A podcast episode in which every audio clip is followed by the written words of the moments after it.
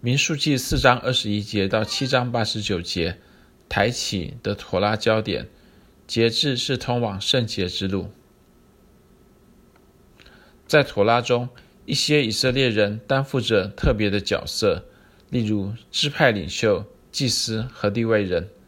所有这些角色都是神所指定的，有些甚至是世代相传。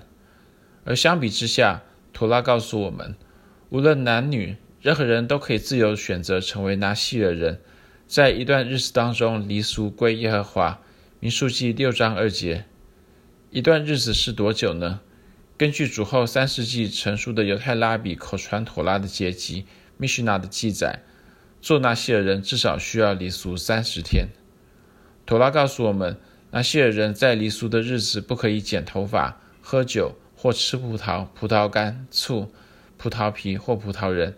并且，就像祭司一样，拿细耳人不可碰触死尸。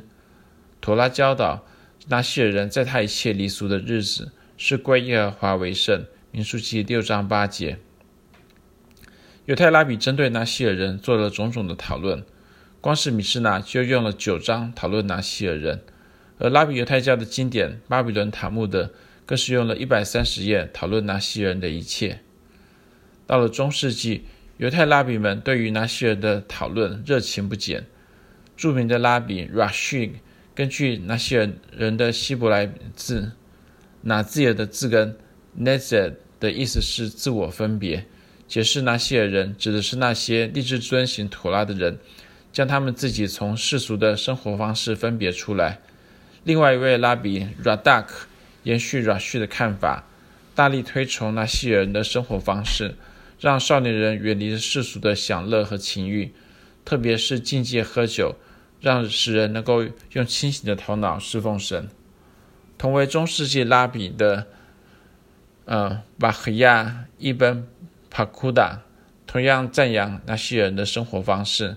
他说：“神将人安置在地上，是为了试验人的灵魂，目的是使他们纯洁如天使一样。”在追求纯洁的道路上，需要面对种种肉体的需求、试探与情欲的挑战。世俗的享乐看似无害，却往往让人流于放纵，最终导致人沦为情欲的奴隶。然而，拿细耳人的生活却提供了一种节制的典范，教导人要自我节制，并满足于过简朴的生活。但也有些拉比对于愚昧或是过度追求拿细耳人的生活方式提出警告。著名的拉比 m y m a n d e s 警告追求拿细耳人生活方式的人，可能因此产生自以为义的禁欲主义倾向。这些人认为所有肉体的享乐都是邪恶的，必须加以避免。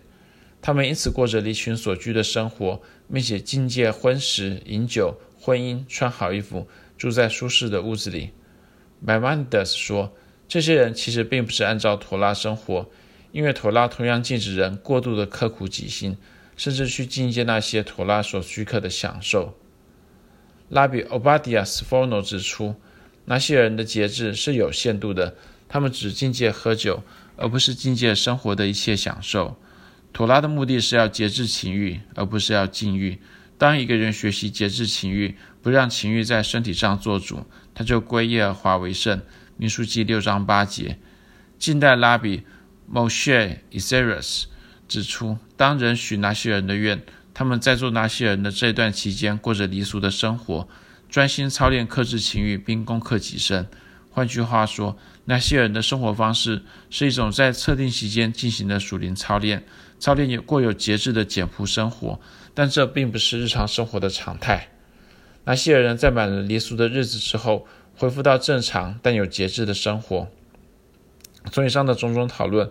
我们看到犹太拉比们一方面赞扬拿细耳人所标志的有节制的简朴生活方式，另外一方面也提醒人要避免一昧或过度追求节制而导致的自以为义的禁欲主义。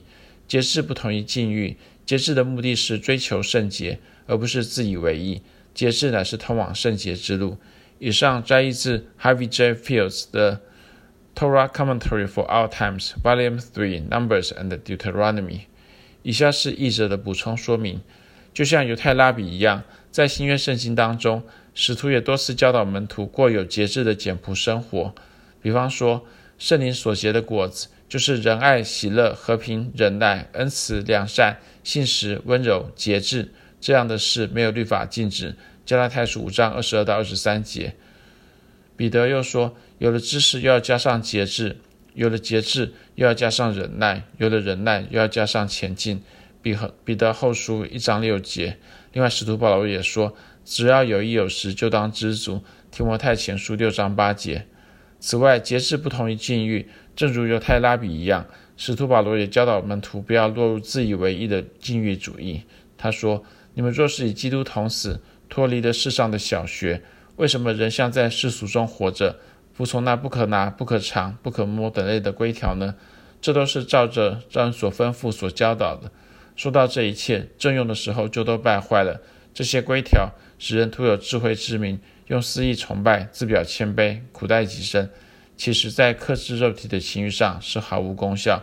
各罗西书二章二十节到二十三节。